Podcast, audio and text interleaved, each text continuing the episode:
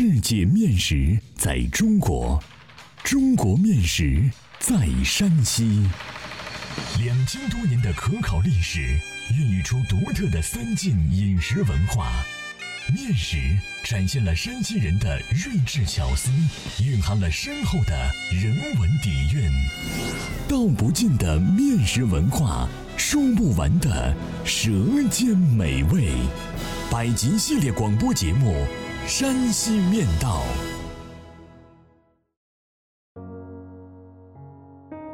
第九十六集：蒸糕，古韵十足的晋南小吃。作者：赵梦天，播讲：高原。晋南名吃很多，要说最古老的，莫过于古韵悠悠的蒸糕了。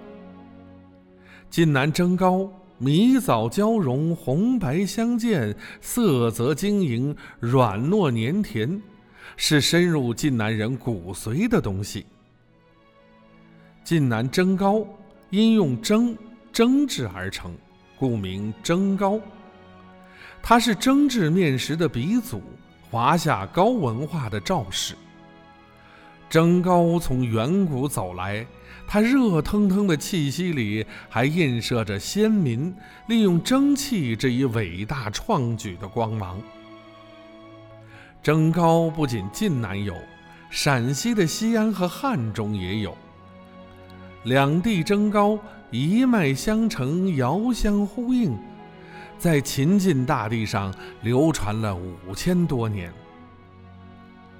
相传蒸是皇帝发明的，《三国谯州·古史考》就有皇帝做辅蒸的记载。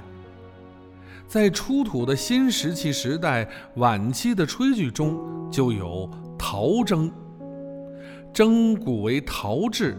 圆筒形，底部有许多圆孔，与立或釜配套使用，相当于现在的笼屉。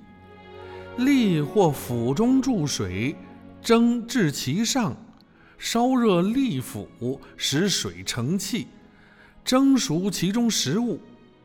蒸的发明是古人吃熟食的一大进步，也是人类烹饪史上的一个新突破。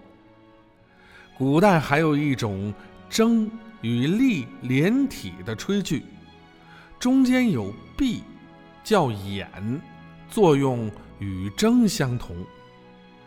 蒸除了陶制的以外，随着时代的变迁，商周时出现了青铜蒸，战国后又有了铁蒸，今天多被竹笼和木笼替代。蒸虽然用的少了。但仍然存在。晋南曲沃至今还有使用古老的灰陶蒸的。反观蒸的演变，古老的灰陶蒸今天看来更给人一种古朴的韵味。虽然铁蒸用后有易清洗的特点，但远不如陶蒸蒸出的蒸糕味道纯正。实际使用中。陶蒸还有轻便和保温好的优点。说起陶蒸，我记忆犹新。小的时候见祖母用过，那是一个灰色的，直径有四十厘米左右，高约二十厘米，直筒形，底儿上有孔的陶盆。每年过春节时，祖母拿出来用它蒸糕。可惜后来这口蒸打破了，再也买不下新的蒸接替了。我估计那口蒸即使不是清朝烧制的，也是民国货。后来祖母每年蒸糕时改用小竹笼了，但她总抱怨用后难于清洗，浪费糕团也较多。我们村里有一户人家，祖上传下一口大铁蒸。一般闲置着，有人家遇到婚丧大事做糕时才借来使用，一次能蒸制很多糕面。这个铁蒸直径足有一米多，底部和圈是分离的，上面铸有简单的纹饰。我们那里不叫蒸，叫糕圈。后来我才知道，蒸是它的大名儿。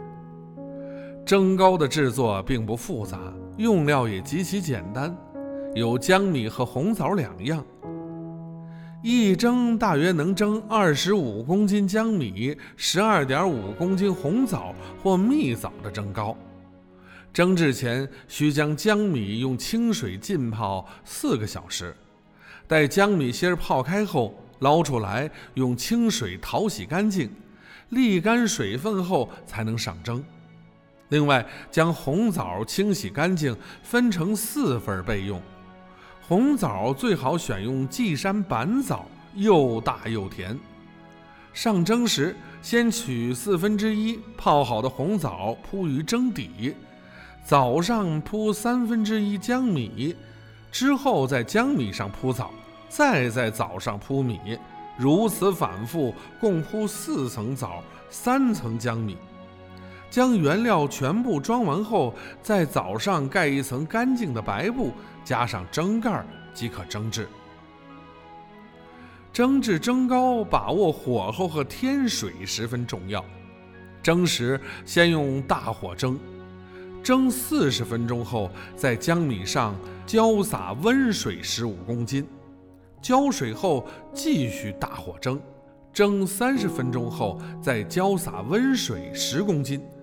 之后改用文火蒸制，蒸五至六个小时即成。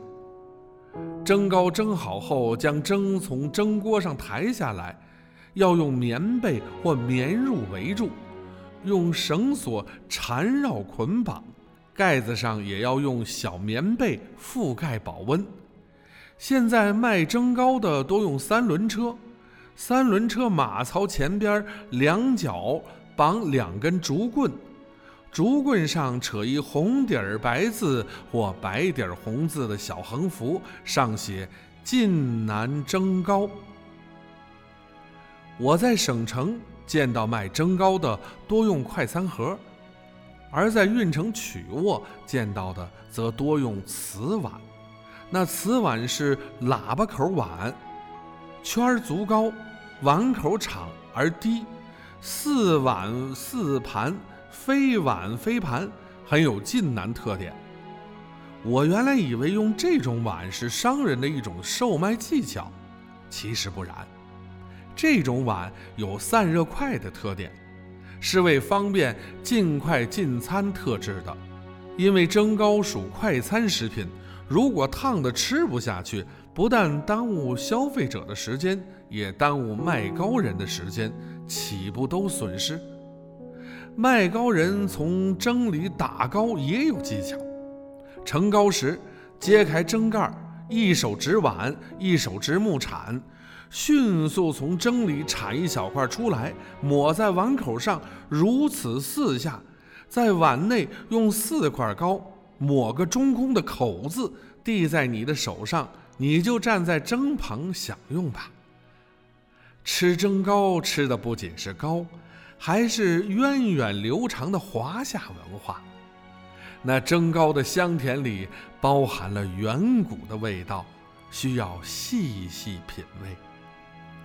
欢迎继续关注《山西面道》第九十七集《子推蒸饼》，寒食节的专利面食。